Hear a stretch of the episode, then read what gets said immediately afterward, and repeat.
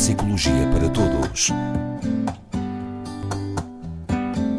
Na Antena 1 Açores, com o Dr. João Ribeira. Primeiro que tudo, os nossos cumprimentos ao Dr. João Ribeira. Muito boa tarde. Boa tarde. Boa tarde e seja bem-vindo para mais um encontro para falarmos do nosso cérebro. Sempre, pois. E hoje tem a ver com estruturas. É, normalmente tem, não é? Já- já- Temos feito alguns comentários sobre outros aspectos, digamos, consequências das estruturas. Hoje falamos de estruturas propriamente ditas, não é? Estruturas cerebrais, Sim, aqui relacionadas com algo específico. com algo específico, com o humor. Existem, portanto, eh, digamos, estruturas diferentes para cada situação. Qua- Quais são as situações? Por exemplo, o humor, riso. Ah, então, então se calhar começávamos por hum, destrinçar aqui um, um, um fenómeno importante, que é o seguinte: o riso não deriva necessariamente do humor, ou pelo menos não deriva do bom humor necessariamente, não é? Eh, já aqui falamos, o riso é uma resposta de descarga energética. de- pode acontecer em situações de stress elevado, pode acontecer em situações de elevado grau de agressividade e de irritação, por exemplo, e, evidentemente, em situações em que sentimos um- uma alegria, não é? Grande, profunda, contagiante. Aqui falamos de estruturas ligadas ao humor, que é algo diferente. Se calhar é, é interessante até pensarmos todos eh, que o humor é diferente de pessoa para pessoa, se calhar de cultura para cultura. Aquilo que cada, cada grupo social ou cultural encontra eh, engraçado ou que acha piada varia e, e é, e é muito culturalmente definido. É?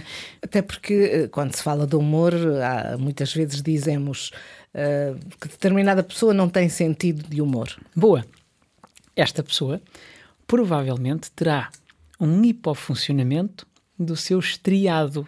Já viu? Palavras difíceis. Estriado não é difícil, é uma palavra simples, mas que representa uma estrutura cerebral que efetivamente parece ser. ah, porque, ah, ah, já agora, antiga- antigamente e até esta altura, ah, focávamos muito no, no córtex cerebral, portanto, a superfície do cérebro, para perceber que áreas se ativavam quando, quando víamos uma situação engraçada, quando presenciávamos algo que normalmente faz rir, sei lá, aquelas coisas tipo uma queda aparatosa, que a maioria das pessoas acha piada e tal, ou quando hum, ouvimos uma piada. E, focávamos muito em estruturas da superfície do, corte, do cérebro, digamos, Um, e, e desta vez tentou-se perceber, eh, o que é muito importante, que, estruturas eh, subcorticais, isto é, internas do cérebro, estão ou não implicadas em do- dois aspectos. Um, no processamento do humor propriamente dito, outro na, na alegria e no desfrutar da situação humorística e inclusivamente na parte do despolutar o riso ou não. Então percebeu-se que esta, que esta estrutura, chamada estriado, que está muito ligada, é uma estrutura subcortical, quer dizer que está na parte interior do cérebro e que está muito ligada, se calhar não surpreendentemente, hum, ao sistema límbico, toda a estrutura de hum, gestão das recompensas, ligada ao bem-estar ou ao mal-estar, portanto, mas ligado também à criação de memórias. E, portanto, esta estrutura tem duas partes. Uma parte chamada dorsal e outra ventral. Eh, eh, nós, esta orientação do cérebro é feita como se nós andássemos a quatro. Eh, andássemos... e, De gatas, não é? a parte, sim, a parte, a parte chamada dorsal é, digamos, a parte que está para a parte de cima do cérebro, orientada para cima, e a parte ventral, a que está orientada para baixo. E o que se percebeu, portanto, com, com uma investigação muito recente, é que esta é realmente a estrutura fundamental no processamento humano daquilo que é humorístico. Não, não, aqui não, não cabe classificação do, do correto ou incorreto, se é abusivo, se não é abusivo, apenas daquilo que achamos, cada um de nós acha ou não engraçado. É? E como é, que se, como é que se testou, como é que se viu?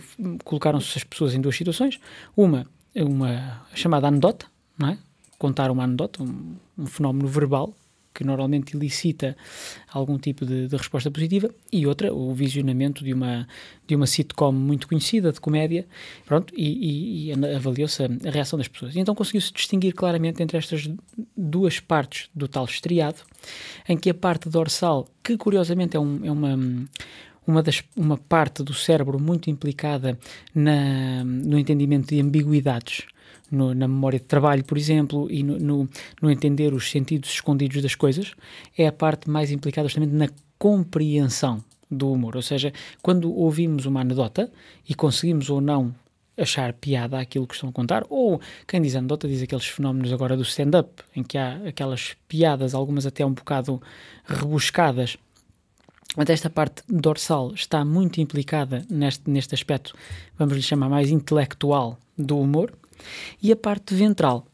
curiosamente ou não, muito ligada ao processamento de recompensas, ao bem-estar, àquilo que se pode chamar a alegria, é? é muito mais ligada justamente a, esta, a este outro aspecto do desfrutar do humor.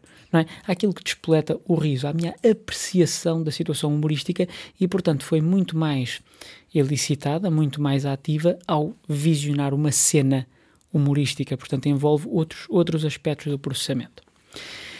E esses, esses, esses resultados hum, vão servir para serem aplicados uh, Sempre. E neste em caso, é- terapias, naturalmente, sim, não? Claro, claro. Neste caso é extremamente importante, é fácil até de, de percebermos, não é? Hum, muita da psicopatologia moderna está ligada a alterações do humor.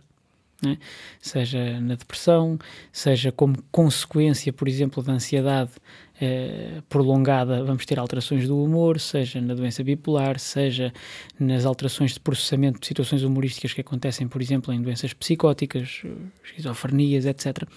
E, portanto, eh, o melhor entendimento do funcionamento destas estruturas e de que é que realmente no cérebro está ligado ao processamento, de porque é que gostamos de ver determinada coisa ou porque é que determinada coisa não nos faz impressão a uns e faz a outros. Um, é super importante no desenvolvimento de novas estratégias de tratamento para desequilíbrios, uh, neste caso, evidentemente, psíquicos, ou chamemos-lhes mentais, para efeito de conversa, uh, uh, que tenham a ver com a questão do, do humor, não é? E depois é, é muito interessante. Um, a Rosa sabe que já, já que há, há, alguns anos que falamos, e eu gosto sempre de tentar transmitir às pessoas o meu próprio fascínio pelo cérebro e como tudo depois encaixa quando entendemos que estruturas é que estão implicadas, não é? Porque se nós pensarmos, por exemplo, que uh, o humor, como eu estava a dizer há bocadinho, é culturalmente definido, não é? E, e mais do que culturalmente, até educacionalmente definido. Uh, haverão certamente piadas que algumas pessoas, mesmo dentro do, do mesmo grupo cultural, vão achar uh, abusiva, aquela chamada piada negra, às vezes, não é? Aquele humor, humor negro. negro. Sim. E, e outros vão achar um, uma piada enorme aquilo. Bom, isto tem exatamente a ver com a forma como estas estruturas funcionam em cada um de nós. Mas também, e tem, é até curioso que eu estava a dizer há bocadinho, por exemplo, a tal parte dorsal do estriado implicada na compreensão do humor, está muito ligada a quê? À parte justamente da gestão da informação, de, das memórias que eu formo, da ligação entre conceitos, do entender segundo os sentidos. E, portanto, quanto, conforme o funcionamento desta minha área, assim eu vou achar graça ou vou achar piada ou uma coisa ou não. Também muito ligado às minhas memórias, à, à, às minhas vivências, às minhas experiências, não é? Interessantemente também, a tal parte ventral, que supostamente está mais ligada, aliás, é a única das duas, das duas estruturas ligada exclusivamente à apreciação do humor, também tem uma componente de compreensão. Mas aqui sim, mais ligada à parte emocional, não tanto à parte racional. Isto é, se ouvirmos uma piada, sei lá, sobre algo que normalmente é trágico ou triste, sei lá, sobre a queda de um avião, anedotas sobre a queda de um avião, não é? E não só, uh, a propósito, uh, lembro-me que às vezes nessas situações dramáticas Uh, de repente alguém dá-lhe um ataque de riso e, e é incontrolável. Isso aconteceu, por exemplo, já aconteceu na rádio. Lembro-me há uns anos quando houve um acidente em Água de Alto, uhum. se não me engano, uh, com um autocarro. Havia um colega que estava a ler uh, ou queria dar essa informação, não sabe porquê nem porque não, deu-lhe um ataque de riso incontrolável.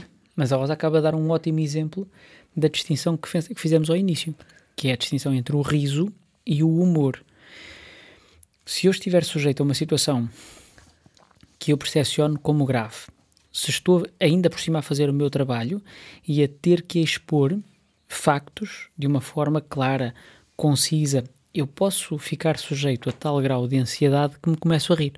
E não tem nada a ver com eu achar graça ao que se está a passar. Sim, está fora de questão esse, esse Claro. aspecto, não é? Mas, por exemplo, não faltam vídeos pela internet fora de locutores, por exemplo, que se perdem a rir pelo, pela voz da pessoa que está a falar com eles. Ou até Também pela imagem também. Ou é? pela imagem. Sim. E aí sim, aí é um descontrole, a pessoa realmente acha cómico aquilo que se está a passar, acha, ou acha o tom de voz é efetivamente diferente, vamos dizer assim, ou o aspecto da pessoa, e, e realmente aí torna-se incontrolável a reação do riso. Mas cá está, o humor e o riso são coisas separadas. Portanto, o exemplo que deu, agradeço-lhe imenso, permite normalmente distinguir outra vez o que é uma coisa e outra. Eu duvido que a pessoa, o jornalista em questão, achasse algum tipo de, de graça Claro que não. àquilo não que é? Eh, Atenção, há pessoas que depois têm alterações. é? Há pessoas que depois têm patologia e, e, e podem genuinamente achar graça, eh, achar humorístico um, um acidente trágico, mas isto já corresponde àquilo que nós consideramos patológico de alguma forma, não é? Sim, já é E outro, é diferente. outro assunto, Sim. completamente diferente. Ah, Mas claro, e depois vamos sempre à mesma história. Enquanto não é comigo é uma coisa, quando me toca a mim é outra, não é? Pronto. Exatamente. E evidentemente que há um distanciamento cognitivo que nós conseguimos fazer das coisas. Por exemplo, não é difícil alguns de nós acharmos, se calhar, piada ou uma anedota sobre um naufrágio ou, ou sobre uma queda de um avião, evidentemente porque nos distanciamos cognitivamente, porque se calhar ninguém que nós conhecemos esteve naquela situação, ou nós próprios nunca estivemos.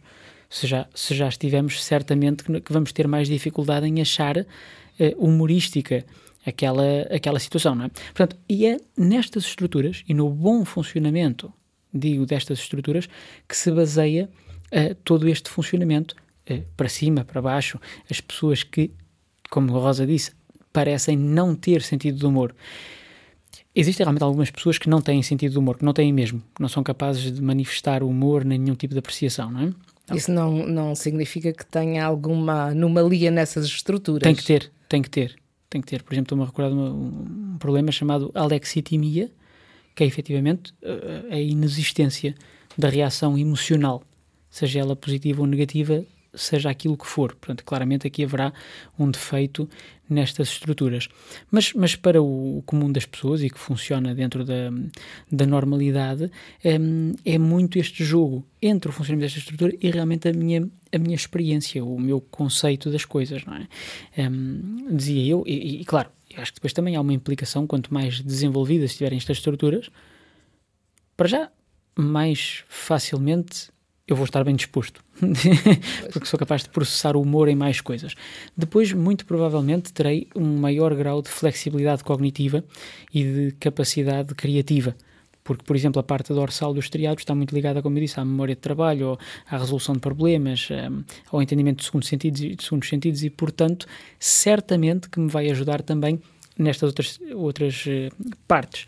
E, e repare, não é? Nós aqui muitas vezes dissemos que quanto mais cognitivamente capaz é a pessoa, maior probabilidade de, de ter alguma resiliência e de dar a volta às situações e entender as situações, às vezes ser capaz de fazer humor com- até com a sua própria desgraça, certo? E nós consideramos isso um sinal, passo a expressão, de inteligência, não é? A pessoa que tem um determinado tipo de defeito, por exemplo, e que lida com ele fazendo humor com o seu próprio defeito ou com a sua própria Portanto, é uma dificuldade. capacidade. É uma capacidade e que depende, decorre diretamente desta, desta estrutura, que é uma, que é o estriado, na sua parte dorsal e na sua parte ventral. Pois é, nós aqui dependemos sempre do relógio.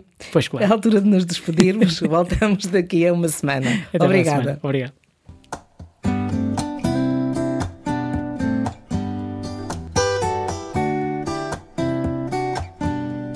Neuropsicologia para todos. Açores, com o Dr. João Ribeira.